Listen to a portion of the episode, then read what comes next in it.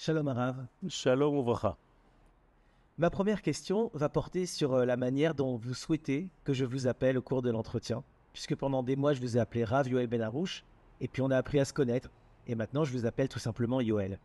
Alors, comment est-ce que je vous appelle? Yoel ou Rav Yoel? Et finalement, on en vient à la question qu'est-ce qu'un Rav? Alors, je n'attends pas du tout qu'on m'appelle Rav, je préfère qu'on m'appelle par mon prénom. Euh, vous savez, le prénom de quelqu'un, c'est quelque chose d'immense, de très profond.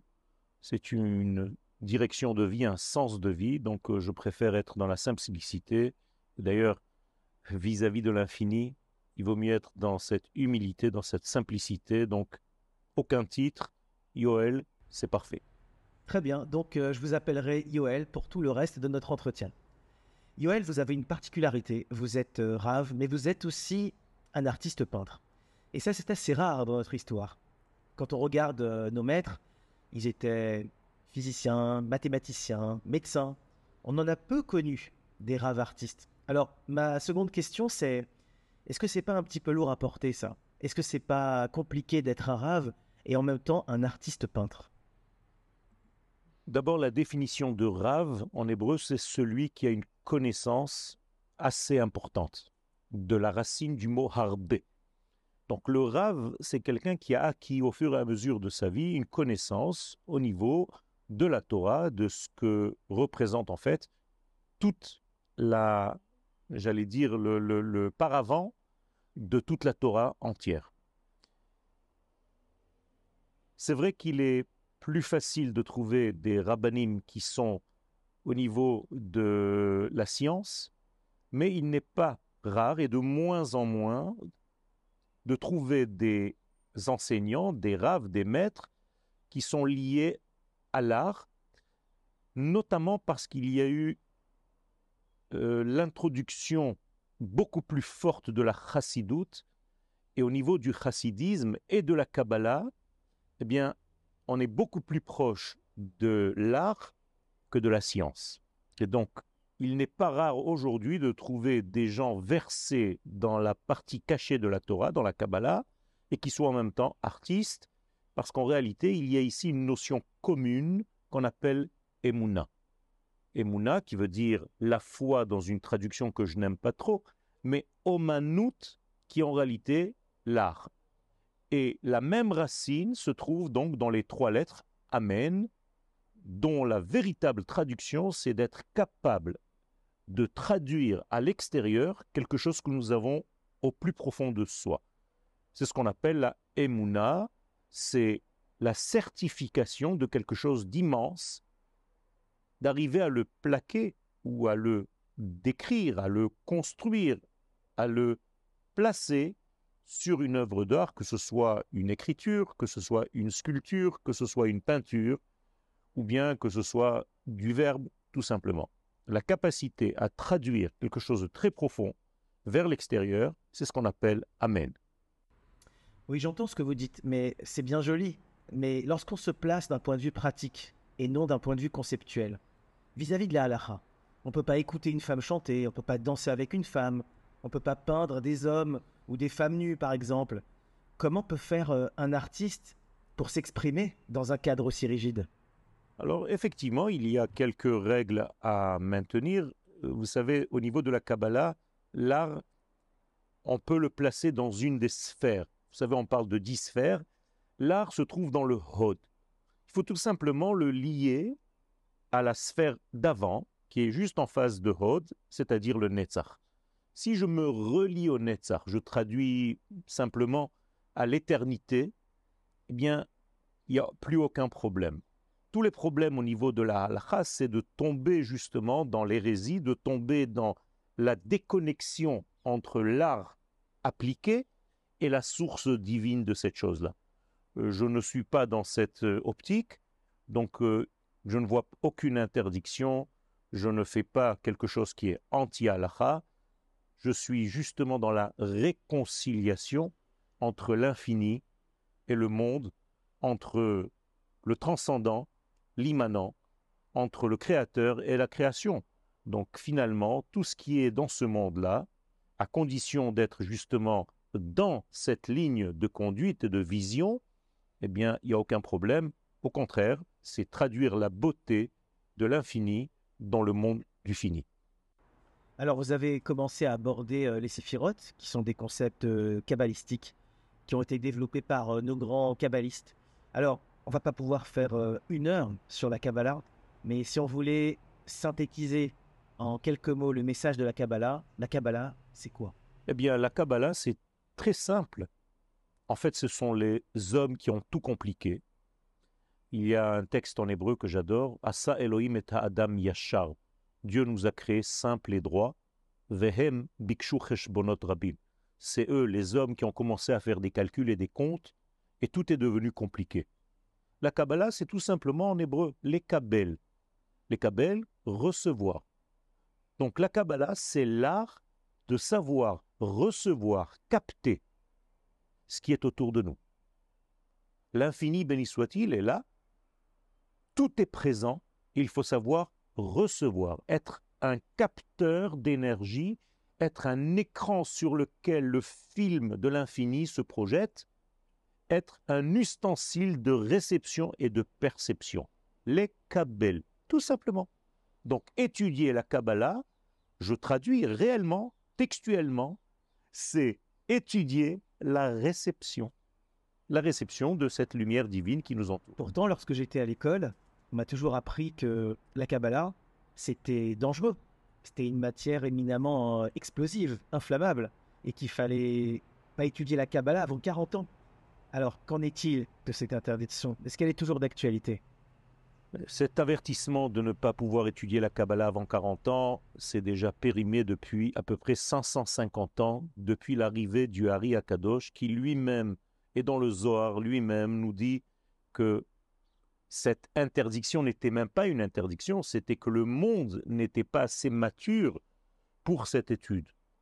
Mais vous savez que les choses qui sont interdites à un moment donné deviennent obligatoires à l'enseignement à une autre époque un homme ou une femme, on ne va pas leur parler de sexualité, mais la veille de leur mariage, s'ils ne savent pas ce que c'est, c'est une catastrophe au niveau de leur couple. Donc ce qui était interdit ou bien mis de côté pendant des années est aujourd'hui quelque chose de très important et de capital, de central dans notre vie.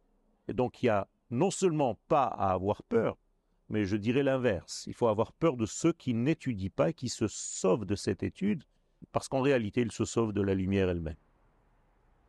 Yoël, on dit également de vous que vous êtes inclassable. On n'arrive pas à vous ranger dans une catégorie. Alors je voulais savoir, est-ce que c'est difficile à porter au quotidien d'être inclassable? Mais est-ce que c'est quelque chose que vous recommanderiez à vos élèves? Est-ce que finalement c'est pas ça?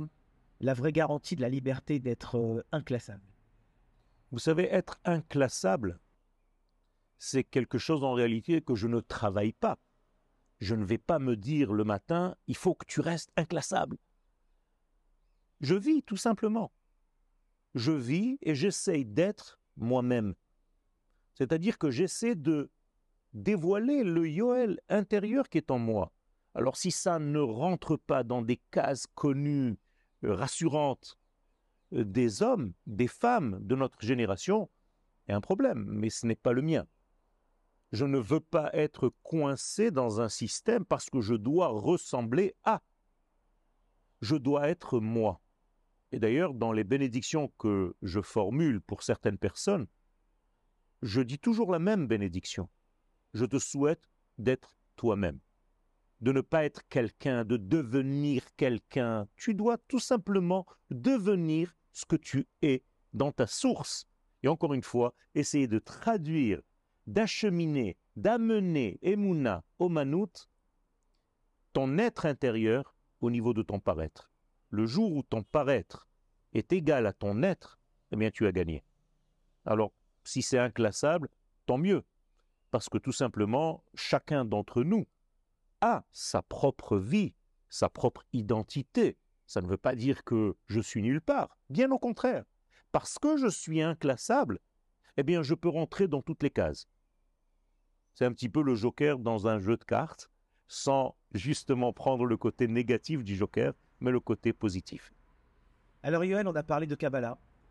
qui reste le véhicule de votre message, le véhicule privilégié, mais on n'a pas parlé du cœur de votre message.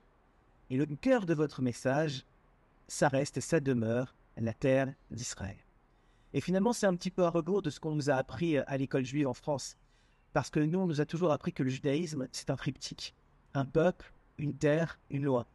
Et lorsqu'on écoute vos cours, on a plutôt l'impression que le triptyque a été un peu modifié, qu'on est sur une terre, une terre, une terre. Est-ce que vous pouvez me confirmer euh, la centralité de la terre d'Israël dans votre enseignement La terre d'Israël n'est pas un élément superficiel, ce n'est pas un moyen. Je cite ici le Rav Kook qui nous dit que si tu considères que la terre d'Israël n'est qu'un moyen pour vivre ton judaïsme, tu n'as rien compris. La terre d'Israël, c'est en réalité l'homme d'Israël, et c'est en même temps la Torah d'Israël. C'est-à-dire que la terre n'est pas seulement un aspect géographique, mesurable, un espace, c'est aussi un temps et c'est aussi un être. Et lorsque je parle d'Israël, je parle d'une terre, d'un créateur, d'un donneur de Torah et d'un peuple. Tout ceci à l'intérieur. Je vais te dire d'une manière un petit peu plus exagérée volontairement. J'ai l'impression que lorsque quelqu'un laboure la tête, la terre d'Israël, on me gratte la jambe. C'est-à-dire que la terre et moi, c'est qu'une seule et même chose. Adam, Adama et en hébreu Adamé les la terre d'Israël est une terre qui est tellement aspirante de l'aspect divin, de la volonté divine, qu'elle est prête, cette terre, à s'ouvrir, à s'épanouir pour capter, pour recevoir, encore une fois, Kabbalah, l'aspect du divin. Ce n'est pas par hasard que le judaïsme considère le messianisme comme référence la terre d'Israël qui s'est ouverte aux aspects de l'infini et à son peuple et qui commence à donner ses fruits. Il n'y a pas de fin des temps aussi clair que celui dont la terre donne ses fruits avec un bon œil. Il y a ici donc quelque chose de très concret et les sages nous disent que si tu es en train de planter un arbre sur la terre d'Israël et qu'on te dit que le Mashiach est là, tu n'as pas à t'arrêter de planter cet arbre parce que tu es en train de faire toi-même un acte messianique. Donc n'arrête pas cela. Donc la terre pour moi c'est pas seulement un aspect géographique. Et lorsque tu me disais que dans les enseignements que tu recevais en dehors d'Israël, on parlait un petit peu de la terre, je ne me souviens pas vraiment qu'on parlait de la terre. Le judaïsme malheureusement est devenu un temps et des êtres. Il n'y avait pas la notion d'espace. La notion d'espace est entrée presque brutalement il y a 75 ans avec la création de l'État d'Israël. D'un coup, on s'est rappelé qu'on avait aussi un espace qui correspond à notre nature. Mais si on regarde dans la Torah, tous les rendez-vous entre l'infini et l'homme sont toujours liés, ces rendez-vous, avec la terre d'Israël lorsqu'Abraham Avinu, le premier à avoir une conversation réelle avec l'infini, eh bien l'infini ne lui dit pas sois un bon être, je veux faire de toi une nation sur sa terre. Alors je te demande d'y aller. Donc on ne peut pas considérer un judaïsme qui est en réalité une nation sans une terre. Et la Torah qui n'aurait pas de terre est une Torah qui reste au niveau de l'esprit. Alors au mont Sinaï, comme par hasard, la première information de Dieu, c'est je vous donne la Torah, mais lorsque vous arriverez sur la terre, je vous demande de planter des arbres, de vous implanter vous-même. Et les sages posent la question, mais quel rapport entre le mont Sinaï et la terre d'Israël, la Shemitah? Le fait de laisser la terre en jachère? Eh bien justement, c'est là tout le lien. Et quelqu'un qui n'a pas de terre n'a pas de vie. Et les Chachamim nous disent Adam she'en lo karka eino Adam. Un homme, un homme qui n'a pas ce lopin de terre et son appartenance avec cette terre-là, eh bien, n'existe pas vraiment.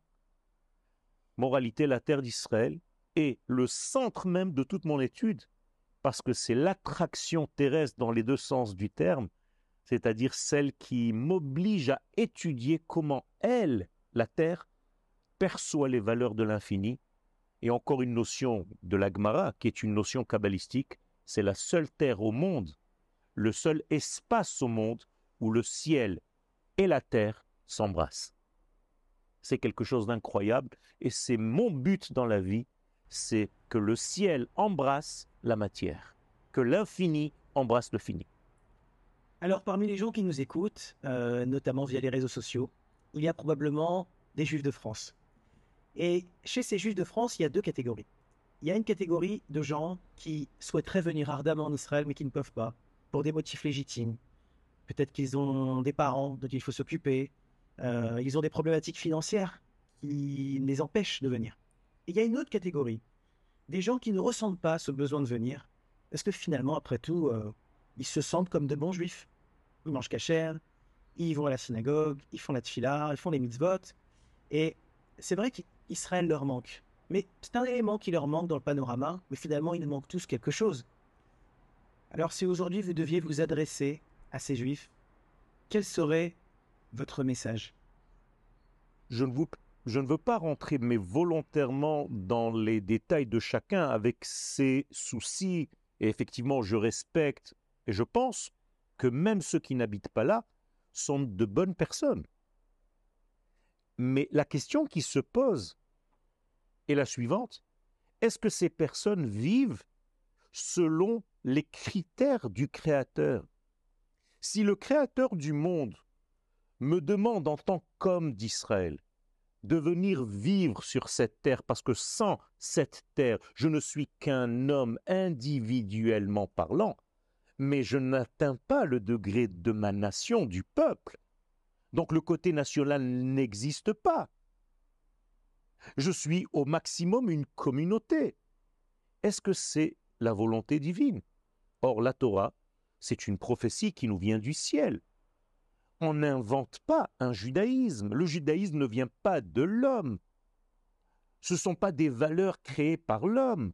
Donc si je regarde la Torah sans un œil déjà dévoyé, déformé, avec une certitude et avec une clarté et avec une honnêteté, si j'étudie la Torah honnêtement, je vois que de tout au long de cette Torah, le Créateur ne demande qu'une seule chose au peuple d'Israël, c'est de revenir sur sa terre et de devenir le peuple qui va diffuser les valeurs du ciel à l'humanité tout entière.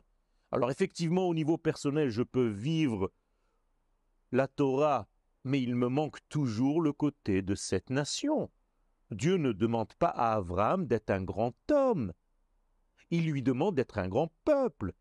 Dieu ne laisse pas le peuple d'Israël en Égypte. Il aurait pu le faire. C'était une très belle communauté, avec des très grands maîtres, avec une très bonne cacheroute, avec une très bonne rabbanoute, et je présume qu'il y avait de grandes synagogues et de grandes yeshivot. Pourquoi ne pas rester en Égypte? Pourquoi l'élément fondateur de notre nation, c'est la sortie d'Égypte? Bon sang Et pas une sortie pour aller errer dans le désert, avec une direction claire, précise. Je vous amènerai sur la terre pour que là-bas vous commenciez à faire ce pourquoi j'ai créé toute cette création. Car toute cette création, en réalité, c'est quoi? Bien, c'est diffuser le Créateur dans la créature. Diffuser le Créateur et sa volonté dans toute la création.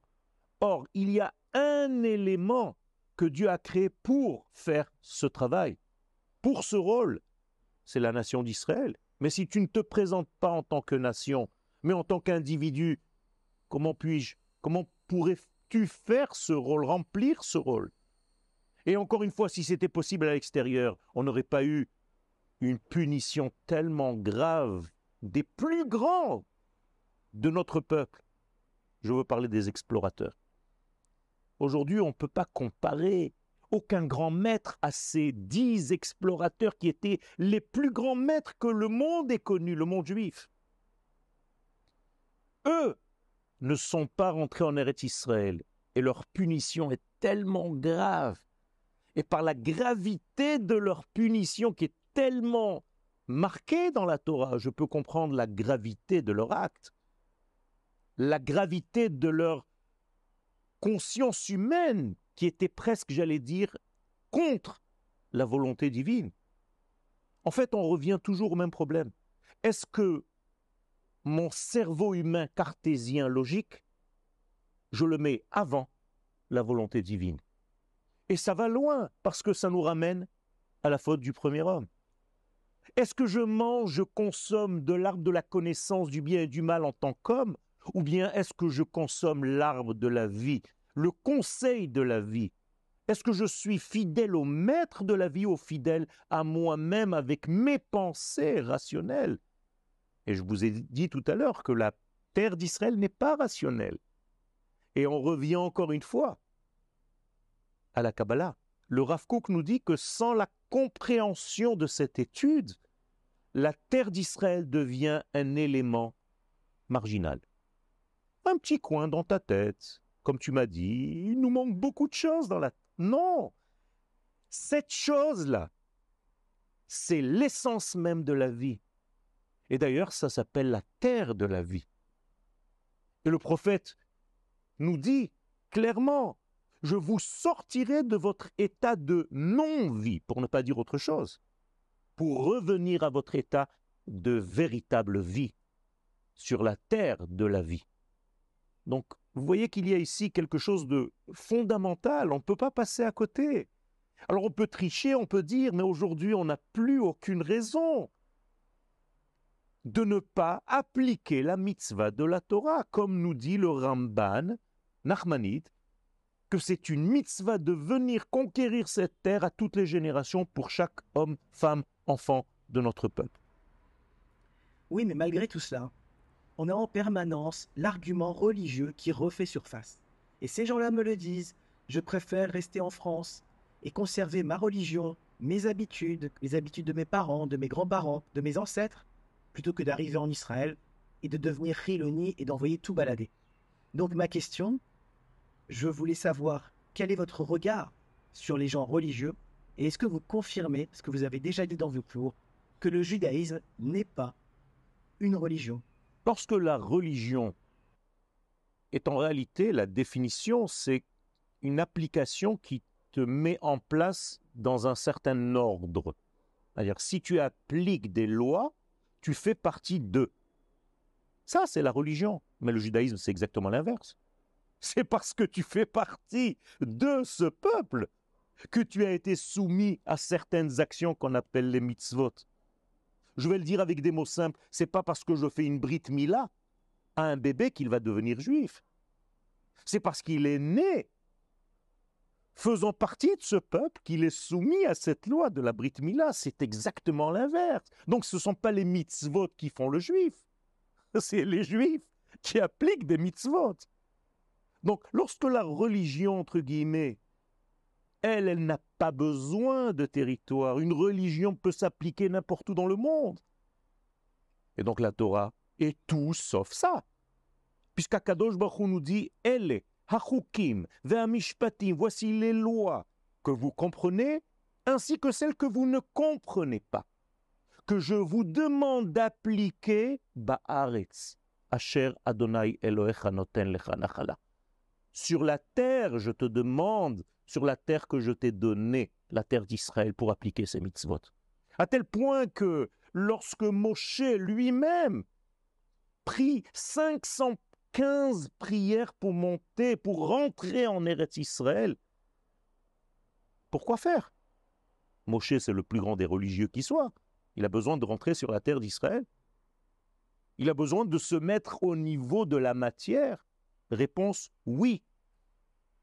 Et lorsqu'il ne le fait pas, il pleure. Et il va quitter ce monde sans cette force-là, à tel point que les sages nous disent qu'au temps messianique, c'est Moshe qui revient sous la forme du Mashiach pour compléter ce manque-là. Donc il y a quelque chose d'énorme. En plus de ça, lorsqu'on étudie la Torah en français, on a du mal à comprendre. Dieu, c'est Dieu. à chaque fois qu'il est écrit un nom, on dit Dieu. Dieu a dit A mais c'est complètement erroné. Dans la Torah, il y a des combinaisons de noms de Dieu. L'une d'entre elles, c'est Je vous ai fait sortir d'Égypte pour devenir pour vous Adonai Elohim. Rachi, sur place, qui vivait en France, dit que ceux qui ne font pas en sorte de d'appliquer le nom du tétragramme, le transcendant, le Yutke Vavke, pour redevenir Elohim parce qu'il ne rentre pas en terre d'Israël, eh bien c'est comme s'il n'avait pas de Dieu. Et c'est conclu dans la Gemara, dans le traité de Ketubot à la page 110, dans le traité de Avodazara à la page 6, que ceux qui n'entrent pas en terre d'Israël, ils ont le tétragramme. Mais ce tétragramme reste dans le ciel de leur pensée. Alors qu'Akadosh Baruch n'a qu'un seul but dans toute sa création, c'est ce qu'on appelle dira batartonim. Fais-le descendre, laisse-le descendre, dévoile-le sur ta terre. Alors le judaïsme en dehors de la terre d'Israël, c'est un judaïsme qui laisse l'Éternel dans son ciel immense. Et donc l'Éternel est en exil à cause de ceux qui ne comprennent pas ce message tellement simple. Maintenant, je ne viens pas jeter Chazve Shalom. Je dis juste qu'il faut connaître le message et être honnête. Comment l'appliquer Aujourd'hui, demain, avec les difficultés, chacun dans sa vie, oui, mais ne dis pas un message erroné contre la Torah. La Torah, c'est ça. Après, est-ce que tu es capable de faire ce que tu peux aujourd'hui ou demain ou après-demain? C'est autre chose. Yoël, avec votre permission, j'aimerais revenir encore une dernière fois sur euh, le mot religion, du moins sur le sentiment religieux. J'ai été, euh, j'ai assisté à pas mal de vos cours, et en fait, à chaque fois qu'on évoque euh, cette vision religieuse du monde, j'ai le sentiment que ça vous génère quelque chose d'étrange. Je ne sais pas encore si c'est de la tristesse, si c'est de la colère, c'est lié à votre histoire personnelle.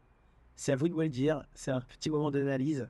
Mais d'après vous, qu'est-ce qui génère autant d'émotions lorsqu'on évoque le sentiment religieux Le sentiment religieux me perturbe lorsqu'il repousse ce qui ne ressemble pas à ce que les religieux attendent. C'est la seule chose qui me gêne. C'est-à-dire qu'un homme qui a étudié et qui est rentré dans un certain système de compréhension des choses, bien tous ceux qui ne vivent pas comme lui, qui ne lui ressemblent pas, comme s'ils étaient exclus. C'est la seule chose qui me dérange.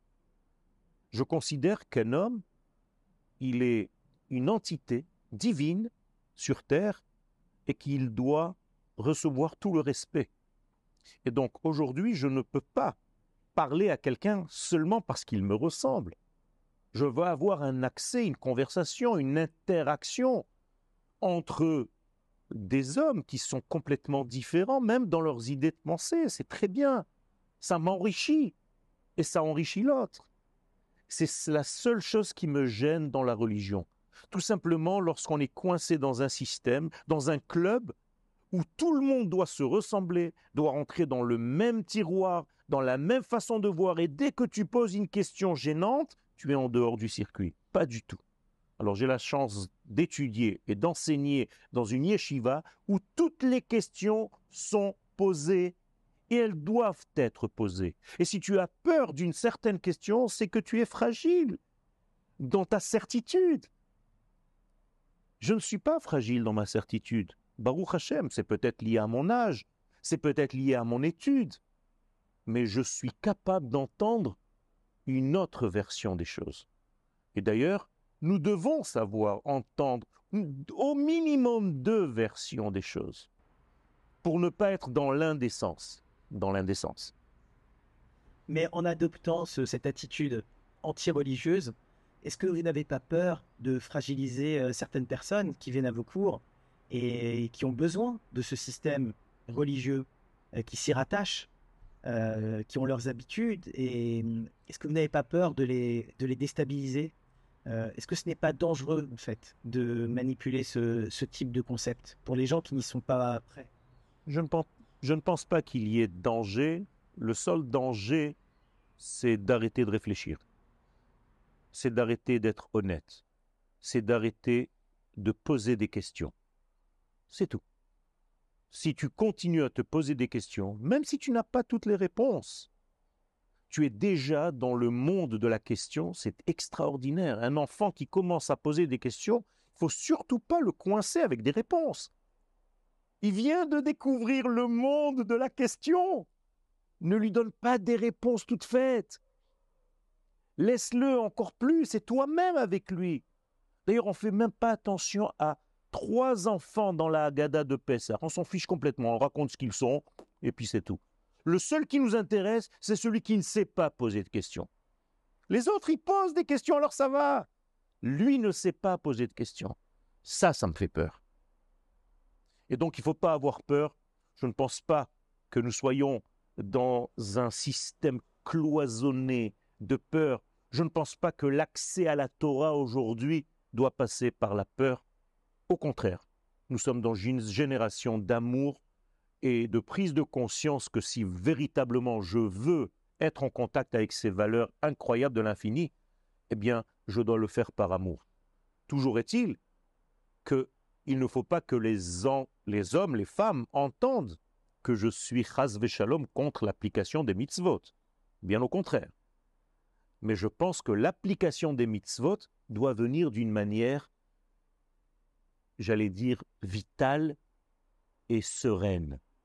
Le judaïsme, vous savez ce qu'avaient les sages du monde séfarade?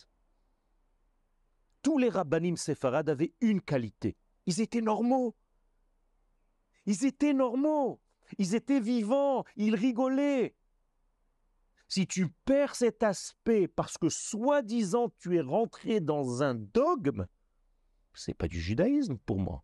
Le judaïsme, c'est la joie de vivre, c'est le bonheur de vivre, c'est le bonheur de révéler l'infini dans le fini à chaque instant. C'est tout. Alors, je vais conclure sur ce thème en revenant à ma première question. Si quelqu'un vient vous voir et vous dit Est-ce qu'il vaut mieux que je reste en France, religieux, dans ma communauté, en étudiant tous les matins avec mon rave et venir ici, tout perdre, euh, être anonymisé dans une société que je ne connais pas et perdre tous mes repères, qu'est-ce que vous lui répondez? Ben, C'est là-bas où il a perdu son repère. Le repère vient du père. Nos pères étaient ici. Être à l'extérieur, parler une langue étrangère à ce que tu es, dans ta source, c'est déjà une perte de repère. Et en plus de ça, si je prends des comptes, des chiffres, tout simples, alors il vaut mieux véritablement et le plus vite possible venir ici. Parce qu'il y a 70 à 90% d'assimilation. Donc je préfère d'une manière tellement claire et logique qu'un homme vienne ici, même s'il n'est pas religieux, eh bien, lorsqu'il est ici, il va comprendre certaines choses, mais il est resté lié à sa nation, plutôt que de se perdre complètement. Parmi 75% de gens qui se perdent, vous vous rendez compte de ce que ça veut dire? Et si cet homme est tellement égoïste qu'il pense à lui, que sa petite étude va le sauver, est-ce qu'il a pris en compte la vie de ses enfants et de ses petits-enfants? Alors lui, il va à la yeshiva, mais son fils, est-ce qu'il est sûr qu'il va continuer le même chemin et son petit-fils, et ne pas s'assimiler? C'est ça mon problème. C'est pas religieux ou pas religieux.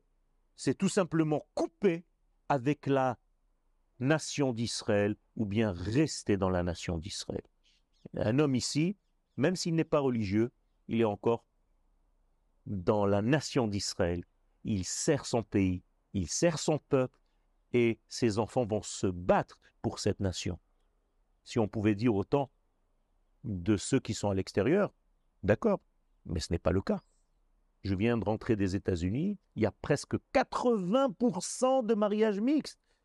Alors, ces 20% qui sont encore un tout petit peu dans l'ambiance, mais est-ce que ça suffit? Est-ce que c'est ce que Dieu me demande encore une fois? Ou bien est-ce que c'est ce qui me rassure parce que je gagne bien ma vie, parce que, parce que, parce que, parce que? Mais ça, c'est ton rationnel. Ça, c'est ton cerveau reptilien. C'est pas la volonté de Dieu. Puisque la volonté de Dieu, il te l'a dit dans la Torah. Alors pourquoi tu crois la volonté de Dieu pour fermer ton magasin Shabbat et tu ne crois pas la volonté de Dieu lorsqu'il te dit de venir sur la terre? Au-delà de la volonté de Dieu, il y a peut-être aussi un argument simplement moral. Il y a des gens, il y a des jeunes qui sont morts il y a 70 ans de ça pour qu'on puisse revenir sur notre terre. Et peut-être qu'aujourd'hui, ils nous regardent, ils nous jugent, et ils nous disent comment? Après tout ce qu'on a fait, vous, vous ne revenez pas? Ça fait 2500 ans que nous prions de revenir à Tzion. Alors quoi? Tu fais exprès Tu fais semblant? Ça fait 2500 ans que tu fais Birkat Amazon en rappelant à chaque parole de Birkat Amazon la terre d'Israël. Al Haaretz al Amazon, c'est la terre d'Israël seulement. Il faut savoir. Ça fait 2500 ans que tu dis Mashiva Ruach Morida Geshem pour la terre d'Israël et non pas pour une autre terre. Alors de quoi tu parles? Tu es devenu, Chaz Shalom, quelqu'un qui récite des bénédictions sans savoir, sans comprendre, sans entendre et sans vivre ce que tu dis. Est-ce qu'il y a quelque chose de plus grave que ça? Alors, en rajoutant ce que tu viens de me dire par rapport à tous ceux qui ont donné leur vie justement pour qu'on vienne et appliquer cette mitzvah, de venir ériger un État, parce que la mitzvah c'est d'avoir un État Israël sur cette terre, à partir du moment où on l'a cet État, on peut encore se permettre de jouer à la fine bouche. Alors encore une fois, je ne jette pas la pierre, je dis juste, soyons honnêtes. Étudions la Torah d'une manière honnête. N'écoutez pas ce que je vous dis, écoutez ce que la Torah dit. Et la Torah nous dit sans arrêt. Vous savez ce que dit le Zohar à Kadosh Quelque chose qui risque de choquer tout le monde. Et chaque fois que je sors ce Zohar, c'est choquant. Et je comprends. Mon cher Rabbeinu, le plus grand maître dit aux enfants d'Israël juste avant de mourir, Votre Dieu vous demande de rentrer sur la terre. Et le Zohar pose la question, Tu n'as pas honte, mon cher Abeno Tu dis au peuple d'Israël, Votre Dieu, pourquoi ce n'est plus le tien? Le Zohar répond, étant donné que Moshe lui-même n'est pas rentré en terre d'Israël, il a considéré qu'il n'avait pas de Dieu. Et donc il dit à ceux qui rentrent, votre Dieu. C'est pas grave ça. Rabbi Shimon Bar Yochai, très important, on allume des veilleuses pendant l'Agba Omer. Écoutez ce que le Zohar dit. C'est terrible. Alors Yoel, il y a une question que j'ai toujours voulu vous poser. Quand on assiste à vos cours, on vous sent passionné. On sent que vous avez une conviction chevillée au corps, ça vous vient véritablement des tripes, comme on dit. Et je me suis toujours posé la question, est-ce qu'il vous arrive de douter? Alors, de douter d'un élément, de douter d'un système, ou carrément de douter de tout, sachant qu'on parle de l'infini et que tout ça est vertigineux. Alors, est-ce qu'il vous arrive de douter? Honnêtement, je n'ai pas de doute concernant l'ensemble, mais il peut avoir des doutes concernant la manière de. Alors peut-être que mon approche, parfois, je dois la corriger, et là j'ai des doutes. Mais au niveau du mainstream, de la route principale, j'ai aucun doute, je n'ai que une seule chose, de l'assurance, de la vadaout, de la certitude. Et d'ailleurs, c'est l'une des traductions de Emouna. Emouna égale certitude.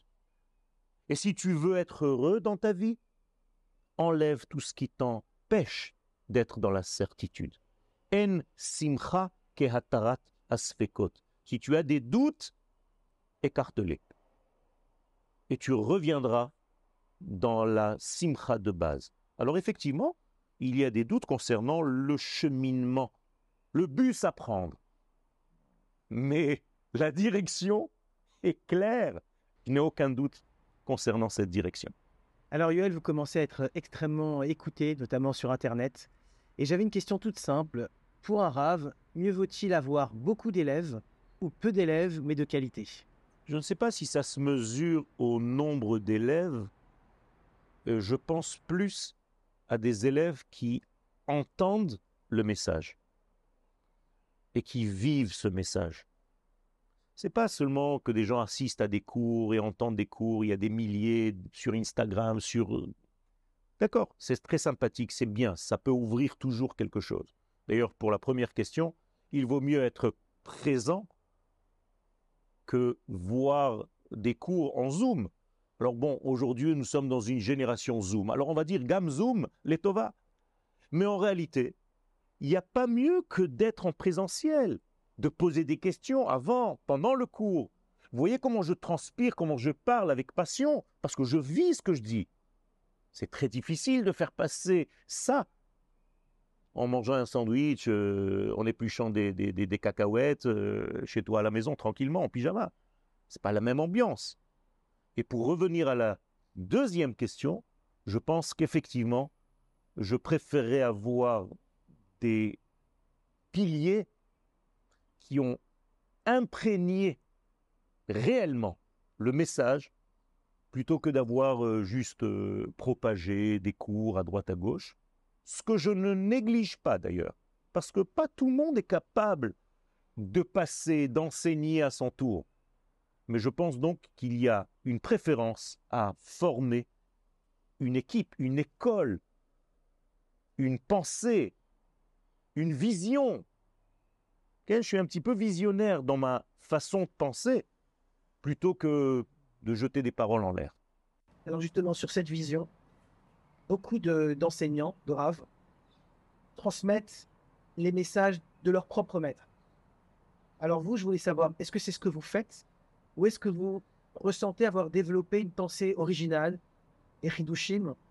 Et quelle est la part, en fait, de nouveauté par rapport aux enseignements que vous avez déjà euh, retranscrits de vos maîtres? C'est une très très bonne question parce qu'en réalité, euh, ça reprend en fait la première question ou l'une des premières questions je ne suis pas dans un tiroir, je ne suis pas définissable, je suis un petit peu comme un électron libre. Bien tout simplement parce que, bien entendu que j'ai des maîtres. J'ai reçu une Torah et je reçois une Torah de mes maîtres. Mais mes maîtres ont tellement été de vrais maîtres qu'ils m'ont toujours dit ne sois pas moi, sois toi. Ça veut dire que même en recevant un enseignement de mon maître, je dois mettre Yoel parce que c'est le prisme par lequel le cours de mon maître va passer. Il faut que Yoel intègre ce cours et le diffuse à sa voix, avec sa propre écriture, avec son son à lui, et non pas avec le son du maître. Sinon on est inutile, sinon je suis une réplique de quelqu'un. Donc je suis obligé moi-même de trouver en moi la résonance des cours que j'ai reçus et que je reçois pour les donner avec ma façon, avec mon prisme personnel. On arrive presque à la fin de cet entretien. Je voulais savoir, est-ce que vous verriez en politique? Est-ce que vous feriez de la politique? Je pense que je ne serai pas au premier rang de la politique, mais plutôt comme quelqu'un qui conseille par derrière. Ce que je fais déjà. Donc en réalité, je vous ai dévoilé un secret que je ne voulais pas dévoiler, mais en fait, il y a des politiciens qui se posent des questions, qui me posent des questions et que j'essaye d'avancer avec par derrière, avec des conseils qui viennent, bien entendu, de ce monde de Torah. De la même manière que même au niveau scientifique, puisqu'on parle de science, il y a des scientifiques qui viennent me voir pour me poser des questions de science ce n'est pas que je sois quelqu'un euh, d'immensément grand en science, mais apparemment, la Torah de la Kabbalah a des réponses à ces scientifiques. Incroyable, mais vrai. Et donc, ils arrivent à trouver, parce qu'en réalité, il y a un seul degré. Vous savez, tout l'univers, c'est une seule formule. Ça, c'est mon rêve, c'est de trouver la formule qui gère le tout. Parce que si elle est vraie, elle gère tout, mais alors tout. Et donc cette formule, pour moi, il suffit tout simplement de la traduire. Si un scientifique parle en chiffres, eh bien, je vais traduire les lettres en chiffres et on va parler le même langage. Et donc, ma pensée, ma Torah, celle que j'étudie, eh bien, je peux la transposer, la téléporter dans la science, dans l'art, dans les mathématiques. Et ça marche. Parce qu'en réalité, c'est un seul et même langage universel qui est en réalité comme le fascia, c'est-à-dire un élément transparent qui gère l'univers entier et qui fait la colle entre tous les détails de ce monde.